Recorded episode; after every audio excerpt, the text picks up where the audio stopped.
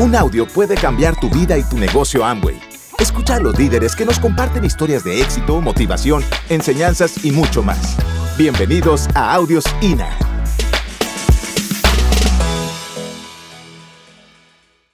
Esta es una de las partes más eh, chéveres que tiene el seminario porque... Puedo agregar, voy a Sí. agregar algo Agrega rapidito. quiera, Voy a agregar hermano. algo rapidito de técnica, no tiene que ver con la historia, pero es algo súper importante. Sí. Eh, miren, hoy, así como ustedes, nosotros estamos corriendo nuestro seminario. Si tú eres nuevo, estás empezando, eh, seguramente tu trabajo fue tener un invitado, dos invitados, cinco invitados, dependiendo de cuál sea tu mente y qué tiempo tienes en el negocio. Eh, simplemente es para que veas que no importa qué tiempo tienes, qué nivel tienes en el negocio, siempre vamos a hacer lo mismo. La diferencia es que nosotros ahora estamos encargados de estar pendientes de nuestros invitados, porque obviamente seguimos trabajando en nuestra la- lateralidad, pero de los invitados, de los frontales, de la profundidad. O sea, por eso es que la magia del negocio de empezar desde el 3% es, es maravilloso, porque vamos aprendiendo paso a paso cómo hacerlo y cómo ir perfeccionando la técnica para cuando estemos en niveles Y, superiores. y obviamente cada vez lo vas a hacer mejor y vas a fluir mejor haciéndolo. Entonces, pues nada, gracias a todo el equipo. Para nosotros ha sido espectacular este espacio. Eh, dentro del, formato del seminario eh, está este espacio que yo, yo, obviamente, es un espacio espectacular porque conecta con la gente. O sea, es el, eh, es, el chisme, es el, proceso, qué fue lo que, cómo fue que llegaron. La intención, mira, en el formato de los eventos, la intención que tiene la historia es poder trabajar en tu creencia para que tú, a final de cuentas, te des cuenta, valga la redundancia, que tú también lo puedes hacer. Esa es la verdad, o sea, eh, esa, esa es la realidad. Y claramente eh, mi proceso, eh, sin duda alguna, ha sido mucho más digerible que eh, el de mucha gente eh, y es algo por lo que estoy agradecido completamente porque sé que hay gente que viene de backgrounds de mucho más difíciles y este negocio es totalmente bondadoso que le permita a cualquier persona, indiferentemente del background que tenga, poder salir adelante. Eh, digamos que yo tengo mi historia, la historia de Sei, y juntamos una historia nueva en este nuevo proceso viviendo en Estados Unidos. Pero bueno, obviamente tengo que arrancar yo, yo voy a tratar de ir muy al grano eh, para, para, para poder darle velocidad. Mi primer contacto con este negocio, eh, primero que mi primer contacto es totalmente atípico porque eh, a, a- uno lo meten en este negocio en algún momento con 18, 20, 30, 40 años, pero mi primer contacto es atípico porque la primera vez que yo escucho el negocio de Amway yo tenía 9 años. Yo estaba, eh, a mi papá le daba, le daba el plan mi tío Diógenes, que iba aquí en Estados Unidos, y mi papá era un escéptico, mi papá médico era muy escéptico, eh, no quería hacer esto y yo le dieron el plan varias veces mi tío y se reía y etcétera, ¿no? El, el cuento. Y en uno de esos planes yo recuerdo que yo estaba, yo siempre cuento esto porque yo no recuerdo qué, qué decía mi tío, pero yo recuerdo lo que yo sentí mientras mi tío hablaba, él hablaba en una pizarra, yo siempre cuento, esto es real, él, él- él decía, le decía, cuñado, imagínate un avión en el patio de tu casa, y a mi papá eso le daba risa, pero yo tenía nueve años y en mi mente eh, entraba el aeropuerto completo, o sea, creo que la inocencia que tienen los niños para soñar, eh, los seres humanos en el proceso, mientras vamos creciendo, la perdemos, y eso es terrible porque eh, nos resignamos a vivir vidas normales y, y, y ¿por qué tiene que ser así, no? Entonces, yo recuerdo tomarle el brazo a mi papá y decirle, papi, métete, mi papá me dijo como que los grandes estaban hablando. Y no tengo otro recuerdo de ese día, pero yo he analizado cientos de veces, he contado esta historia cientos de veces. Me pregunto por qué yo le habré dicho a mi papá que se metiera. Yo no, en mi casa no había problema económico, en mi casa no había, no, no había una situación agravante de nada. Y trato de, de, de ver, de tratar de hacer una introspección y pensar por qué yo le dije a mi papá que se metiera. ¿Qué me hizo a mí generar en mi inocencia? ¿Qué me llevó a mí un impulso? Y, y sin duda alguna, muy probablemente en mi casa, seguro habían situaciones que yo captaba con el subconsciente, o sea, probablemente el tema de mi papá no tener tiempo no era algo de lo que yo a mi corta edad podía ser consciente, pero claramente había falta. O sea, mi subconsciente de niño sentía eh, sentía eso. Yo no, no, nosotros no íbamos de vacaciones porque mi papá siempre estaba trabajando y mi mamá también tenía un trabajo. Y yo creo que conscientemente un niño no, no, no, no digiere, es como lo normal, pero el subconsciente va captando algo. Yo me imagino, tratando de analizarlo, que claro, yo lo que vi fue a mi tío muy emocionado, mi papá un tipo muy serio, entonces yo creo que yo me identifiqué con la energía que mi tío emanaba. Creo que eso es otro dato importante, creo que cuando uno cuenta el plan, mucho más importante de lo que uno dice es cómo uno lo dice, y más que cómo uno lo dice, lo que uno siente mientras lo dice, porque eso es lo que se transmite de subconsciente a subconsciente. Mi tío en ese momento, gracias a Dios, mi tío no le dio a mi papá el plan teniendo muchos meses en el negocio y que a lo mejor estaba viviendo procesos y de verdad, porque si mi tío le hubiese dado un plan por dárselo a mi papá, no... Pero lo que pasa es que mi tío estaba incendiado. Mi tío estaba incendiado. O sea, mi tío tenía la plena seguridad que había encontrado lo más grande en su vida. Y claro, eso tuvo que haberlo, eso tuvo que servir. Eso sirvió esa energía de alguna u otra manera sirvió. Mi papá entra el tiempo a los, al, mes con mi tío Diego, que es el hermano de mi tío Diógenes, que se había auspiciado. Pero yo digo, si mi tío Diógenes le hubiese dado el plan sin energía, capaz, no, o, por dárselo, pero había, aquí analizando con ustedes, había una intención real de poder transmitirle algo que yo lo sentí a pesar de tener nueve años. Adelante la historia, mis padres entran en el negocio, la vida cambia dramáticamente en mi casa por el lenguaje que se empieza a hablar, en mi casa se empieza a hablar de metas. Miren, yo creo que, miren esto, miren lo que es el anclaje. Yo creo que en mi infancia, para esa edad, como de los 9 a los 13, como cuando yo tenía 9 años, salió la película de Tarzán, ¿se acuerdan? La película de Tarzán de Disney. Y esa, esa película tiene una particularidad que el, todo el soundtrack de la película es de Phil Collins y las canciones son bellísimas, ¿no? Dice, hijo de hombre, esa es una, la otra es eh, Lo que hagas hoy lo haré también. O sea, todas las canciones de, ese, de esa película son súper inspiradoras.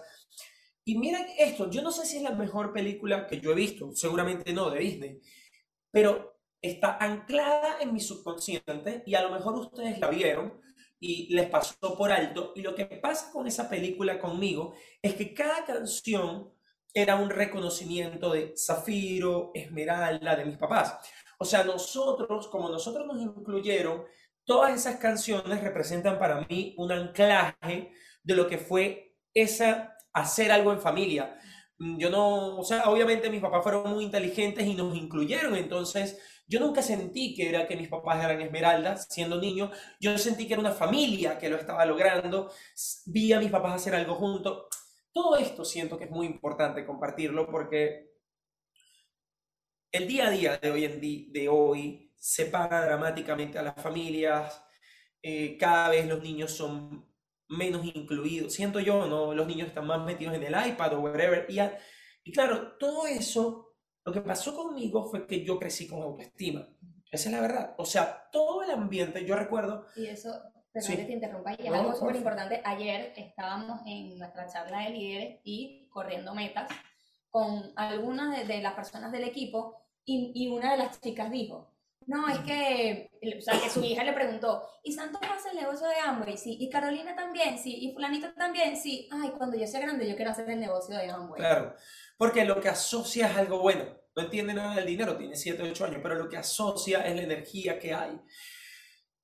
Yo me pongo a pensar, crezco allí, de hecho tengo un recuerdo eh, de, había un entrenamiento en casa de mi abuela, la casa de mi abuela, que paz descanse, tenía un patio grandísimo. Yo recuerdo que podían haber 200 personas en ese patio en un entrenamiento y yo, y a mí, yo me había leído quién se ha llevado mi queso y mi mamá eh, y yo como que contaba cuentos, bueno, habían escuchado en los audios que yo siempre como que suelo cerrar los eventos con una historia o algo. No va a ser el caso esta vez, pero por factor tiempo, pero yo recuerdo tener 10 años y ponerme ahí mi mamá y yo, y el cierre del evento era yo, yo tenía 10 años. Y claro, aparte el público de ambos es el público más edificante del mundo que te aplaude así, hola, ¿no? Entonces, todo eso, o sea, imagínate tú tener 10 años y que la gente te aplauda, dice, qué bueno, este niño habla buenísimo, este va a ser un diamante, este va a ser embajador con Claro, yo crecí y todo el que me veía era, wow, wow, wow, wow. eso no es normal.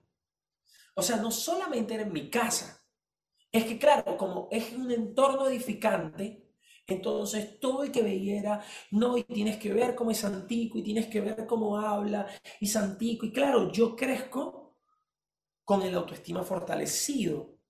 Yo creo que por eso mi proceso no arranca, o sea, igual se me devuelve el coco dos años y duro dos años sin que el negocio me salga, pero, pero cuando empiezo a tener resultados, empiezo a hacer las cosas bien a los 20 años, por adelantar en la historia, yo me sentía capaz. No era, y yo no, mi grupo era de gente grande, yo no tenía grupo de jóvenes con 20 años, en ese momento el formato del negocio no, no era tan libre, el tema era un poquito más, eh, mucho más formal, empresarial, y funcionaba en ese momento. Y claro, no había, no había tantos líderes jóvenes para identificarse, o sea, no había. Entonces yo, mi grupo tenía, yo tenía 20, 19, mi grupo, el más joven tenía la edad mía hoy, 33. Aparte yo me veo hoy de 33, mi forma, mis, mis maneras, y recuerdo mis downlines de 33 y eran como señores. O sea, la verdad, la verdad, eh, la verdad. y, pero yo aún así, yo o sea, lo que yo me sentía capaz de liderar a esa gente. O sea, yo, claro, yo estudiaba, me leía los libros, yo, es lo que voy. Yo me sentía capaz, mi autoestima estaba en un punto donde yo me sentía en la autoridad de liderar a alguien así tuviese 50 años y yo 20. Pero no era algo del ego y no era algo mentira. Yo literalmente, yo sentía eso. Yo sentía eso. Yo sentía eso. Creo que pude llegar a diamante a los 28 años por eso. Y a esmeralda a los 25 años porque yo decía, miren, yo llegué a diamante a los 28 años de colérico porque me parecía chévere llegar con 20 y pico de años. A ese punto me llegaba la autoestima. Me parecía chévere decir, me, me, me parecía, ojo, malo es no llegar. O sea, estaba espectacular llegar a los 100 años. Pero a mí me parecía espectacular decir, él es nuevo diamante y tiene 20, eso me parecía, me parecía en mi coco, en mi ego, en mi autoestima, me parecía espectacular. Pero todo eso, todo eso viene de atrás, o sea, de, de, de, una crianza. La vida me cambia dramáticamente. Bueno, yo, ustedes a lo mejor algunos han escuchado, yo tuve una conversación con mi papá muy intensa que me hace tomar una decisión real, que ese es el punto, ¿no? O sea, eh, yo creo que uno varias veces toma la decisión, pero cuando no le sale uno, uno se confunde. Es como en el fútbol, una vez le aprendí a Dani López que los delanteros corren la diagonal siempre. Si tú te das cuenta, Cristiano Ronaldo, que juega delantero, o, o, Mbappé, eh, ellos, tú vas a dar cuenta que la, la, la, corrida de un delantero es en diagonal siempre. O sea, y la diagonal, corre la diagonal, ¿no? En búsqueda de que la pasen y la den, ¿no? Esa le pone Messi a, a, a Mbappé y etcétera es medio futbolero, pero Colombia, México entiende perfectamente esto.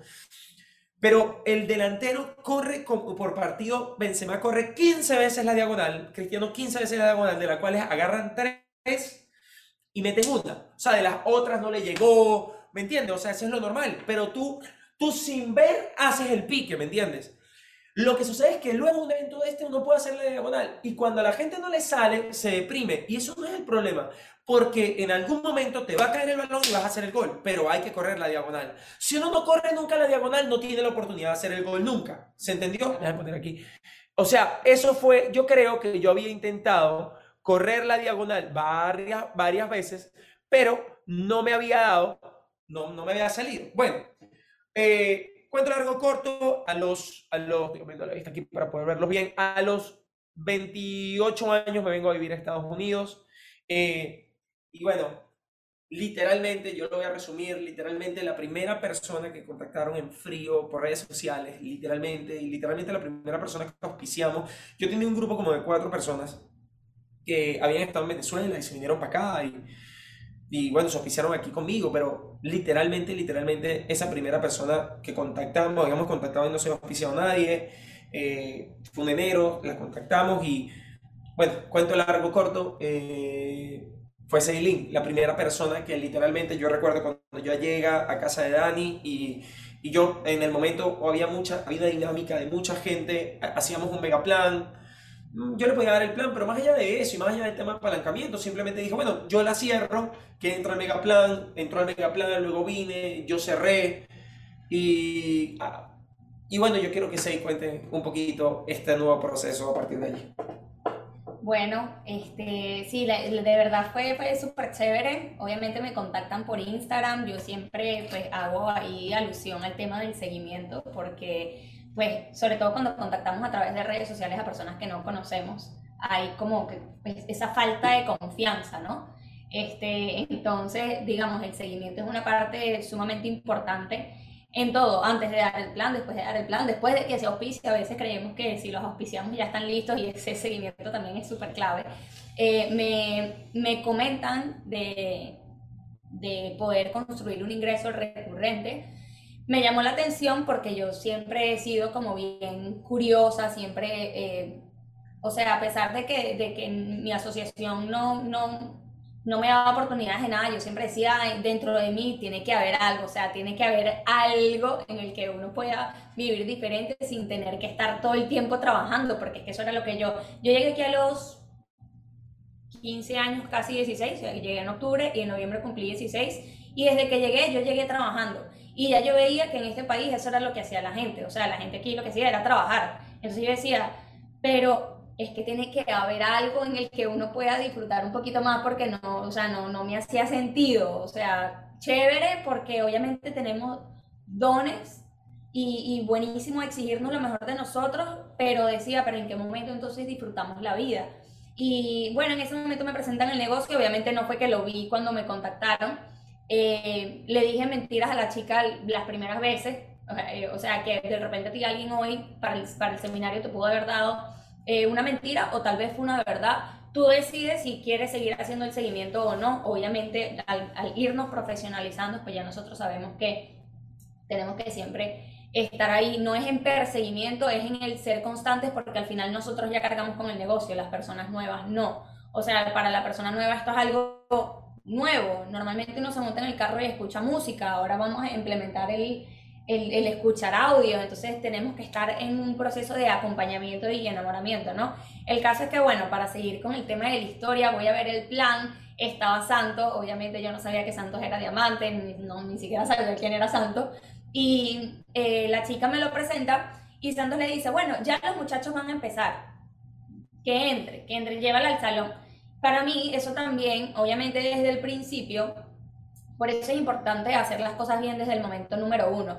Porque desde el momento número uno él empezó apalancándose. O sea, él me pudo haber dado el plan, pero había un mega plan. Y él dijo, mira, no han empezado, es perfecto, llévala para allá. Entonces yo desde el momento número uno entro sabiendo que hay un sistema que trabaja para mí. Exacto. Porque él se pudo haber sentado y, explicando, y me, me pudo haber explicado el plan. Y buenísimo, eso está muy bien. Pero yo sé que si yo el día de mañana llevaba un invitado a las 8, 8 y media de la noche, iba a haber alguien que le iba a estar invitando por mí, porque yo mi primer plan no lo iba a saber explicar bien. Entonces, qué importante también es desde el inicio saber utilizar las herramientas, apalancarnos y sobre todo, pues edificarlas, porque no es lo mismo que yo entre un mega plan, el que diga, no, sí, ahí, que me digan, no, mira, va a estar una persona que sabe del negocio y lo va a estar explicando, entonces ve para allá y nosotros hablamos al final. Y obviamente, o sea, la edificación a veces nosotros pensamos que tenemos que estar media hora edificando, no, es con resaltar algo bueno que a la persona le dé apertura a lo que va a ver, a lo que va a hacer.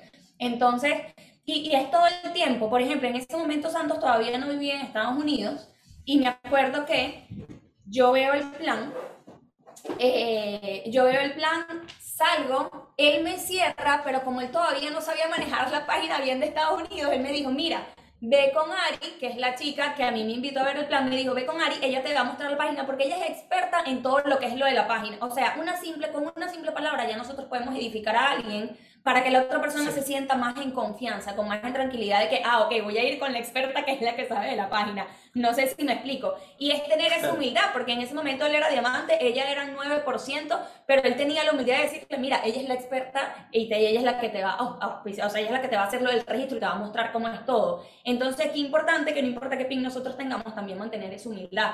En el momento que él me cierra, obviamente la energía a tope, pero yo no tenía idea, o sea, yo me acuerdo que Santos estaba delante de mí y me decía, esto es maravilloso, o sea, así como les hablé ahorita, que yo veo, me encanta porque cada vez que Santos habla, yo siento que la gente queda así como, como embobecida, y obviamente es su energía, es su pasión, y eso él lo ha formado a, través de los años, de todo lo que les conto ahorita, pero yo no tenía idea que él era diamante, o sea, para mí que me hablara, el chico que dio el plan, o Santos, o Ari, para mí todos eran personas iguales. Y eso es algo que cuando nosotros estamos empezando, pues es así. Tal vez hay muchas personas que ya tienen tiempo en el negocio y perdemos la noción de cómo se siente alguien nuevo. Y el, para el nuevo todos somos iguales.